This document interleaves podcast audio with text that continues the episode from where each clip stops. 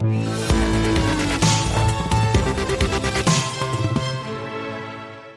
Allez, on parle du télétravail. Pourquoi? Parce que le président de la République, Emmanuel Macron, a été clair euh, mercredi soir. Il nous a dit, euh, voilà, cette seconde vague qui s'abat euh, sur la France, donc il va falloir continuer de travailler à la maison quand, quand c'est possible. Deux à trois jours sont souhaitables, nous a dit le chef de l'État. Bonjour Émilie. Bonjour David. Bon, le télétravail, ça peut avoir un impact, évidemment, sur, sur le salarié, à la fois, je veux dire, moralement et physiquement. Oui, alors ça a été criant pendant le confinement, évidemment. Bon, le confinement qui était bien sûr beaucoup plus violent puisqu'on était coincé à la maison tous les jours. à l'époque, le baromètre Opinionway avait mesuré euh, l'impact psychologique sur les salariés. Alors 44% se sentaient en situation de détresse psychologique et un quart présentait un risque de dépression nécessitant un traitement. Je vous rassure David, on n'en est pas là aujourd'hui. Hein. Les Français ont retrouvé au moins partiellement leurs collègues du bureau. D'ailleurs en septembre, seul un Français sur sept euh, avait continué à télétravailler, soit deux fois plus que, euh, pendant deux fois moins pardon que pendant le confinement. Mais vous l'avez dit, avec le regain de l'épidémie, eh bien il va falloir de nouveau s'y plier, avec évidemment des conséquences donc sur notre forme et peut-être sur notre mental. Oui, Émilie, on a parlé parfois, souvent, euh, de, de surmenage pendant cette période.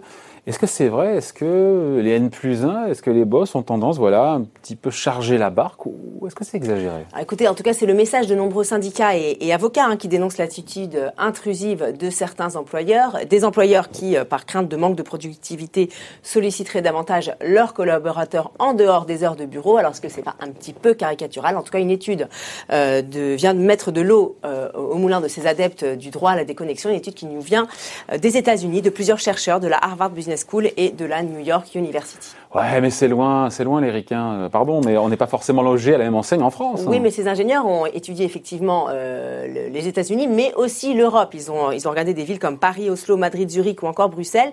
Les mails et agendas professionnels de 3,1 millions ont de collaborateurs voilà, ont été épluchés pendant 16 semaines, donc pendant et après le confinement. Conclusion, David, eh bien, les salariés en télétravail sont nettement plus productifs qu'en présentiel. Est-ce que vous avez une idée de combien de minutes par jour en plus 10 minutes, 15 minutes Alors c'est plus que ça, David. Ils travaillent en moyenne 48,5 minutes en plus par jour, ce qui revient à plus de 4 heures par semaine quand même.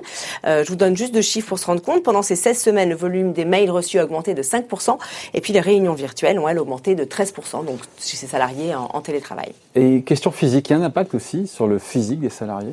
À commencer par des problèmes de dos, figurez-vous. Alors ça a commencé par, euh, par les, les cabinets d'ostéo et de, de kinés qui ont commencé à tirer la sonnette d'alarme pendant le, confinement. Ils ont été ultra sollicités pour des problèmes de dos et de coudes notamment. Et puis on a une étude de Santé publique France qui vient confirmer cette tendance. Euh, alors les Français qui sont contraints bah, de travailler sur un bout de table, un coin de table, une chaise de cuisine, un laptop avec la tête rentrée dans les oreilles ont développé ou aggravé euh, des problèmes dorsaux. Euh, selon Santé publique France, 10% ont développé une lombalgie alors qu'ils n'avaient aucun problème de dos avant. Un chiffre qui passe même à 16% pour ceux qui n'avaient jamais euh, télétravailler. Et puis encore plus étonnant, David, là c'est une étude qui nous vient euh, de l'IFOP euh, qui a, qui a donc mené une enquête à l'occasion de la Chambre nationale de l'audition. Le télétravail a également eu des, des conséquences sur l'audition des salariés.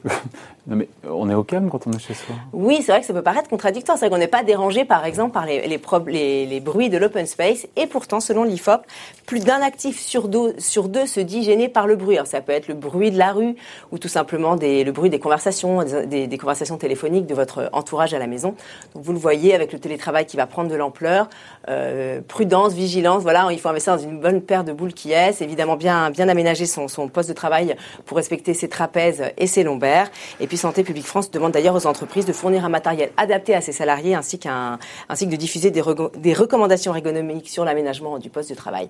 Hmm. Donc euh, donc voilà, faites attention à votre dos. Voilà, casque anti-bruit aussi, ça existe. ça peut être utile. Ça, coûte cher, mais ça, mais ça marche bien. Merci Émilie. Bon week-end. Bye.